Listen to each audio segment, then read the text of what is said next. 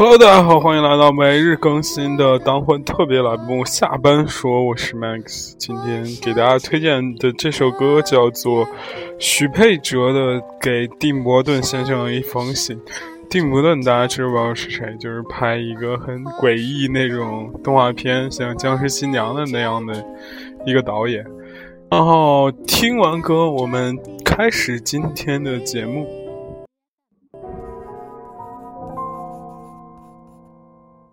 可不可以将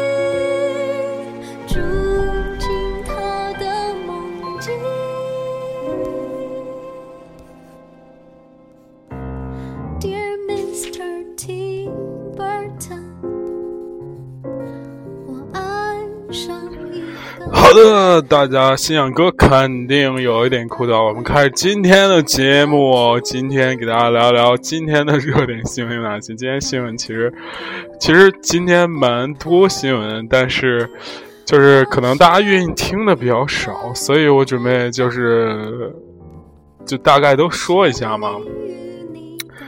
第一个，我们想说什么呢？说一说这个广电。限制韩国限韩这个事情啊，广电现在今天已经明确发文，也没说明确发文吧，就是说要限制韩国艺人的这个来华的这个策这个。其实这件事情最早起源于什么呢？起源于这个韩国部署一个导弹系统，叫萨德导弹系统，然后他就是直接据说指着我们国家。然后就是特别不友好那种，当然我们作为社会主义国接班人，一定要拥护国家的这种态度，是吧？然后那天我去买杂志的时候，就看一小姑娘，然后要买那个有本韩呃专门介绍韩国综艺的杂志吧，然后那个我操，那个卖杂志的大叔跟一个就是那种扫地老僧一样，特别牛叉，来一句这个。小姑娘，别总买这种韩国的东西。这他这他说，他这个也不一定就是韩国人多坏呀，架导演瞄准着我们怎么着怎么着的。就是他这个卖卖卖卖杂志这大爷，就他们说巨平静，一边说一边在整理东西。然后那个小姑娘就就当时也是一惊，但是明显也是社会社会小。小能手吧，我操，就直接来一句说，哎，我要了解他们，才要才才知道如何对抗他们。买的杂志就是为为了了解他们，哎，可是明眼人一看都知道。其实我国放开这个韩国文化对中国这个输出，我个人觉得未必是一件，就是是其实是一件可以值得讨论的事情，对不对？其实一个国家的软实力，呃，到底有多强，其实是在它文化实力上来说。嗯，其实你像美国，从这个好莱坞大片的这种价值观的输出，包括。呃，等一系列吧，他对他价值观的这个一个怎么说输出，其实是非常成功的。韩国其实走的这条路呢，呃，韩国为什么说现在其实，在亚洲地位和日本或者什么之类的，就有一一能抗衡，能抗衡最大原因是你看整个亚洲的这年轻人的这个审美，基本上都是跟着韩国的。就是为什么权志龙敢说自己是亚洲时尚教父？反观日本，反正就好像并不是那么流行。然后他可能日本年轻人有独立和自主这种审美态度在里边，包括日本的是有一定的这种怎么说文化底蕴在里面。但是我们中国呢，那其实就更次了，真的。我这点我不得不说，你仔细看所有的中国明星的。这个无论是造型啊，还是这个发展路径啊，和公众形象，都或多或少都受韩国影响。像，哎，多了就不说，那一线小鲜肉基本上全是在韩国包装出来的，对不对？那这次的限韩令一旦一推出，其实说白了，给给。内地的一个怎么说？内地的一个艺人一个机会，一些机会，我们确实需要创新，确实需要更新玩法，但是市场呢又觉得创新风险很大，这其实是一个很矛盾的事情。你比方说，我们要自发研究一说一些这种节目，你真正的进入这个行业，你就发现根本没人搭理你，真的，凭什么人要砸特别多钱给你去创办你的节目呢？对吧？凭什么呢？你没有一个成熟商业模式，没有一个可风险这么高，唯万一你失败了怎么办呢？对不对？所以啊，其实限韩令可能我觉得最好的一个结果就是可以倒逼中国内地娱乐市场的改革，其实根本不会改革。我觉得可能大概还是会去抄，从抄韩国开始抄欧美。确实是这样，就是我们的这个大众的这个娱心理娱乐年龄还是偏低的，就是像，而且我们这种合家欢的文化，确实需要一个，你像，呃，确实需要一个很易于接受的这样的一个事实吧。你像有的时候，我和我爸妈，然后和我奶奶和我姑姑这样的一些人坐在一起看呢，看一个东西的时候，你就会发现，真的。只有那些我靠就不用过脑子的傻不拉几的，大家才能有共鸣。有的时候你费劲的跟他们讲这些讲那些，这个好那个好，人家根本不关心，你知道吗？就是也不说不关心吧，人家有自己的生活，或者他们活了这么大岁数，其实啥没见过，或者就是呃接受新鲜事物，就是我觉得。有些有些，包括我家长，其实他们就是心理年龄其实很大，可能会比实际年龄更大，因为他们拒绝接受新鲜事物。你给他讲一个什么新鲜的东西的时候，我操，他们就那种不屑和那什么的，我当时就挺生气的。哎，不过没差了，就是生活嘛，对吧？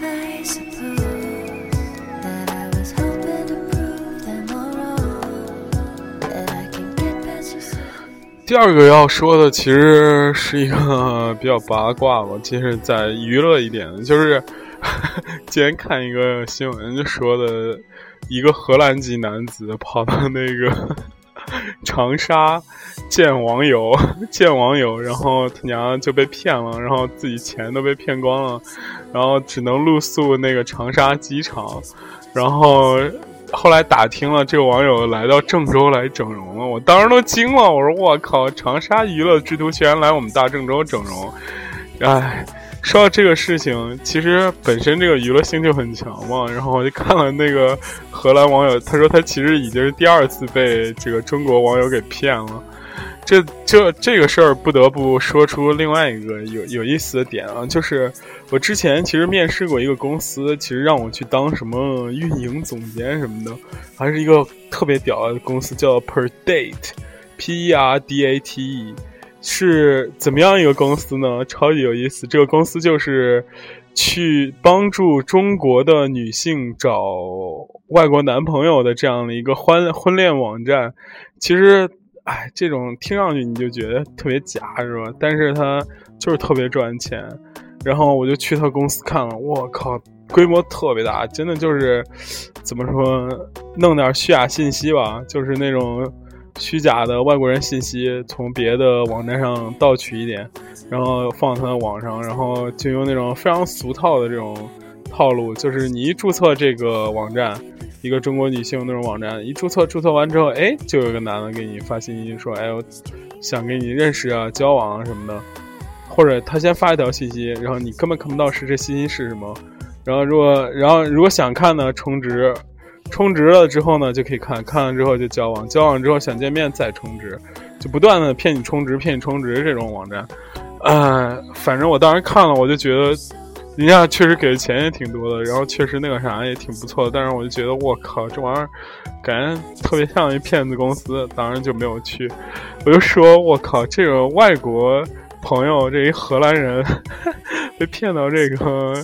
中国这个事情啊，我感觉应该是同样的路数，真的。你有的时候就觉得，你你我我给大家说一个非常有意思的事情，就是什么时候你觉得自己是一个特别不接地气儿的人呢？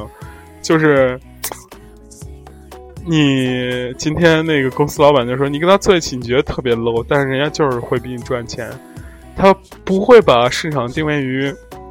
呃，精英或者受过教育那帮人，就是专 low 那些没什么教育，就是那种没什么社会经验，或者他他在他认知阶段社会经验特别足，但是实际上就是呃生活经验很少的这样的一个人。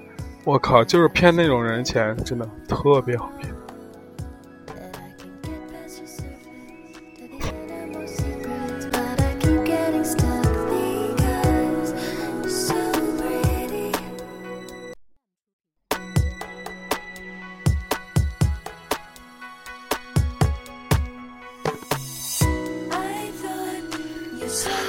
好的，我们回来继续跟大家聊。我们刚刚我爸回来了，所以跟他聊会儿天，然后说一些其他的，哈拉了一些其他的事情。嗯，今天第三个比较有意思的事情是这个关于一个神秘科学技术，叫做巴铁，然后被戳穿的事情。其实这个东西可能想必大家如果关心社会新闻，稍微。多一点的话，就会觉就会听说过，就会听说过这个这个这个这个这个怎么说技术吧？一开始吹的时候，它是一个怎么样的东西呢？它是底下镂空，上面是一个巴士，它等于说是一个整体式的，叫做空中巴士的这样一个东西。但是今天所有的新闻头条就在说，这个东西原来是造假的。就是一开始我当时听过这个，因为。它当时这个设备最大的优势其实是，就是底下可以开车的同时，上面可以开巴士。如果它能普及的话，最屌的话就会，就会就会有一个很有意思点，就是你以后就不需要再有公交车了，对吧？公交车其实和汽车就等于说是上下两层这种关系，底下开汽车，上面是公交车。这个技术又是全全都是国中国的技术，所以当时我一惊，我说我操，我们国家科研技术原来已经发展到这么牛逼的境地了。然后特别，然后一开始，然后我有一次在公司就跟大家分享嘛，包括跟周围同事都分享这事儿，但是。大家其实冷静下来仔细想，我靠，这个事情就特别不现实，因为那个他那个无论弯道啊，无论是车多的情况下，因为中国路况很复杂，他只考虑到了，比方说小轿车，大的车怎么办呢？一系列问题都在这儿出现，但是国家好像为了宣传这个事情，就在电视台也也宣传这个事情了。当时确实说我靠牛逼，但今天开始就是好多人就开始。有点黑这个事情，我靠！我当时看了特别特别特别特别，怎么说？觉得为现在这个媒体点赞，他们就挖掘嘛，说这个事情就可行性很低。实际上是有些机构为了造这个东西，以这个东西来做那种。投资理财的那种事情，比方说你投资这个项目收收益率很高什么之类之类的，反正就是感觉看上去忽悠劲儿特别大。确实，在某种情况下，我不得不悲观的说，中国的自主科研能力其实挺弱的。要现在说中国的某一项技术真的是要高于国际上面。就是说，我靠，独创性很强的那种的话，有没有？确实有。比方说，中国物流技术确实很高，人力人力资本低吧？就是国外没有顺丰这样的，或者是是圆通、申通这样的。有没有其他的高铁技术？确实也挺厉害的。不是说别人家国家不研究，就是因为人家没有这个需求。像。荷兰一样的，所有火车他拿他娘都坐不满，对吧？就是哦，美国我不太清楚。那还有什么呢？军工，军工好像也不太行。就说白了，我们还是一个中端或者高高中端制造大国，非常非常的怎么说？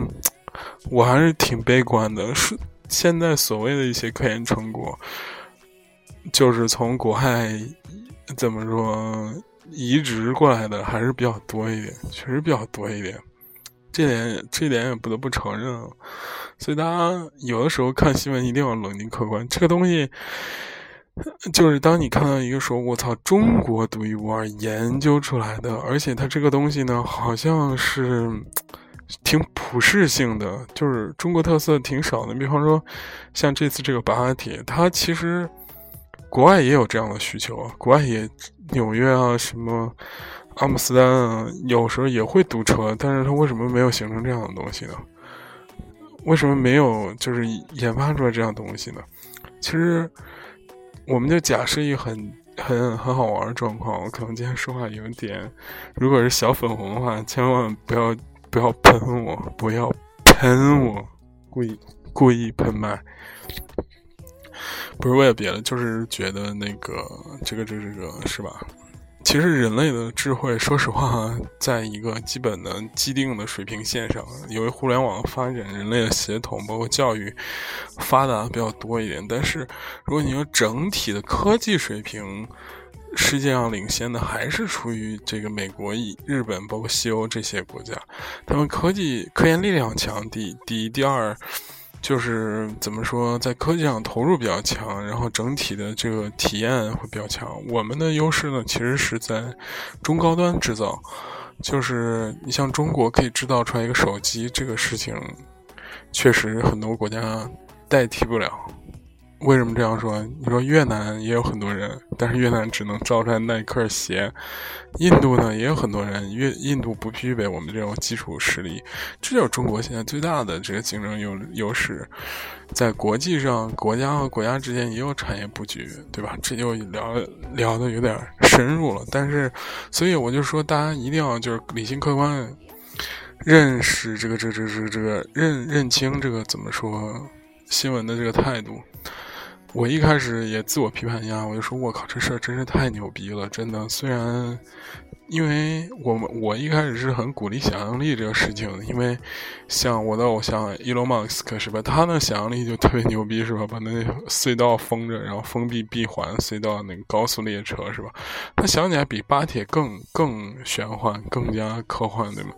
但是伊隆马斯克一步一步在做，但是巴铁这个事情呢？”就是也 就感觉就就就就就感觉假很多呢，就是怎么说呢？嗯，总觉得就是因为伊隆马斯克这个人。是有很强的工业背景，然后他有很强创业家精神，很记忆，而且伊隆马斯克不只是一个人，他代表的是整个硅谷的实力。但是你巴铁背后这个人，有人说他是民科，有人说就民间科学，有人说他是小学水平的，反正我是不相信，就是能在一个脱离了很强教育背景的这种。基础上能建立起自己所谓的“我靠”，就是自己牛逼，在单干牛逼这种，我是非常不相信的。之前那个好多人给东北振兴不是出了一个特别强的建议，就是说多建高校，多建人才培养机制，就一定会振兴吗？我是很同意的。从美国经验上来看，任何一个就是它科技能转型也好，振兴也好的基础，就是要有。强大学术支撑，这个是毋庸置疑的。OK，这句这个新闻有点深入，然后剩下几条新闻可能都算是比较怎么说呢？这种，嗯，我个人觉得就是都算是比较大家可能不是特别爱关注的。一条是关于神州专车的，因为。Uber 和滴滴合并之后，Uber 全全球范围内裁裁员嘛，然后神州专车呢，这时候就发一广告，说什么，你们这个我知道你们有理想，有这有那，我们神州专车虽然没有什么顺风车这那，然后就是，但是我们欢迎就是 Uber 被裁下人来，来来来来加入神州专车，然后他有那个直直通车那个邮件，我当时觉得我靠这个。其实大家不要以为他真的是想缺人，他其实是给自己做一个品牌营销，你知道吗？神州专车这个的品牌管理这个团队很奇怪啊，给大家梳理稍微梳理一下，神州专车这个品牌管理团队就是走那种路线的，就是 一开始不是就是黑对手嘛，快速用一个炒作热点事件那个，记得是什么来着？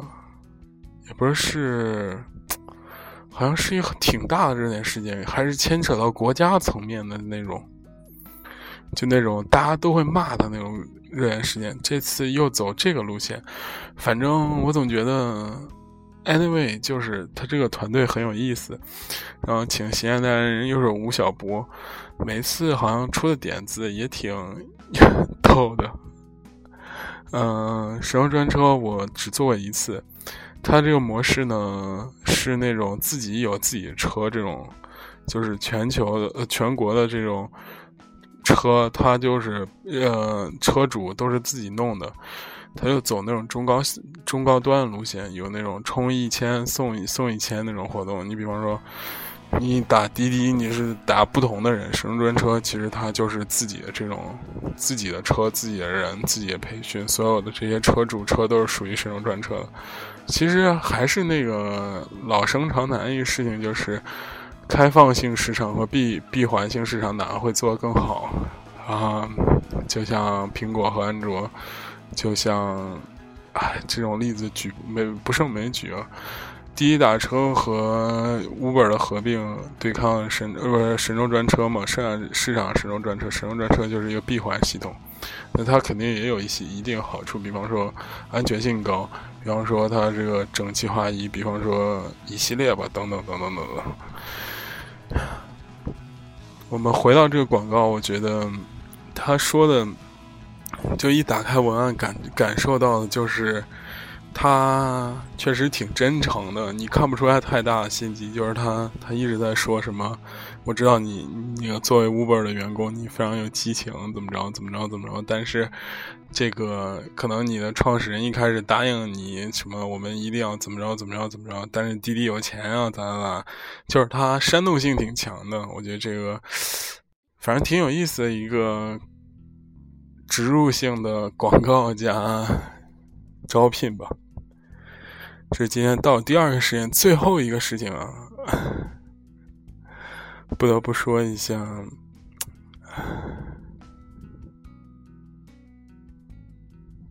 不得不说一下今天的特别有意思一件事情，嗯。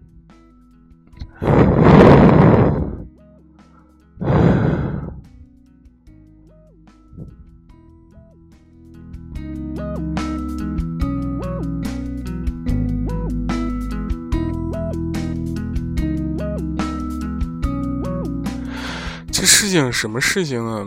呃，是这个为什么没办法解呢？是这个关于万科的事情啊！万科事情越来越精彩了。万科今天股价涨停了，原因是因为这个我们河南的一个企业家，河南籍的企业家叫做许家印，就是恒大的这个老总，恒大要买了百分之四的万科的股权。你看这个事情是不是我操一波三折？其实从万科的事情可以看出很多很多有意思的玄机的点在。比方说，最早的它是一个全世界最好的房地产公司，据他称，因为最大最好、盈利性最强房地产公司，但是在股价上它没有体现出来。它几年或者几十年一直体在一个低股价区间运行，为什么呢？是因为大量的钱都分红了，并且管理层就是压着股价，是为了自己可以回购，因为他知道这是优质资产嘛，将来肯定会涨，会会吸引投资人。但是他那个创始人王石呢，他又是一个高风亮节的人，他自己创办这个公司，他不要一分钱股权，他只要一个董事会的这个席董事长这个名声以及高的呃每年的回报。这事儿就很有意思，就是。怎么说呢？嗯，我不知道为什么，可能当年他也出于各种原因吧。但是同样一个人，另外一个叫潘石屹的人，现在就是一个大亨，他就是一个大佬，他就可以各种的在这个社交场合，现在非常辉煌啊，对不对？潘石屹，但是王石现在就这如此之狼狈，嗯。其实万科的事情有，大家肯定也听过不少的评论，但是我个人觉得，其实这就跟万科的事情就跟当下中国一样，你发现没有？就新的势力要入主，老的势力呢，表面上妥协，其实暗地里又在干各种事情，就非常之精彩。无论是一个公司当下的创业圈，当下媒体圈，当下的时尚圈，当下娱乐圈，都是这样的。你从这万科一件事情可以套到好多事情，比方说，明明林心如已经算是个过气了明星了，但通过她的结婚炒作、怀孕炒作，连续一个月开始霸屏这个热点，新的戏也非常热。霍建华呢，绝对不能再算是一个一线小生了，特别是鹿晗、吴亦凡这帮人出来之后。就包括胡歌的地位，其实也在不断动摇。但是呢，他通过这件事情也把自己赢得了这样一个很好的这个制高点。但是你仔细想想，为什么这些嗯女明星开始找女演员了呢？又可以想到更多的视角，是因为国家开始有版权了，重视版权了，女明星。就是包括男演员这些，从收入上方向来说越来越高了。无论是歌手啊，还是写作家呀，还是这个演员啊，他们都越来越成为一个走商业这种路线了。他们其实并不是一个艺人了，他们更多的是一个以企业家这样。你比如说像鹿晗，一年能挣几千万甚至过亿的这种收入，我靠，那这一笔。百分之八十或者九十的中小企业盈利都非常高很多了，对不对？所以呢，他鹿晗不是也加盟过很多这公司当股东啊什么之类的，这都是这社会变革的一线。所以啊，还是请大家关注我们的公众账号和微博，然后来跟我一起见证这个伟大时刻变革。今天的下半说就说这里，今天非常抱歉啊，这个。这个由于是吧条件限制，然后真的中间可能有一段语无伦次，不好意思，因为我们要坚持是吧每天都说的一个节目，嗯，希望大家可以喜欢，今天就到这里，拜了个拜。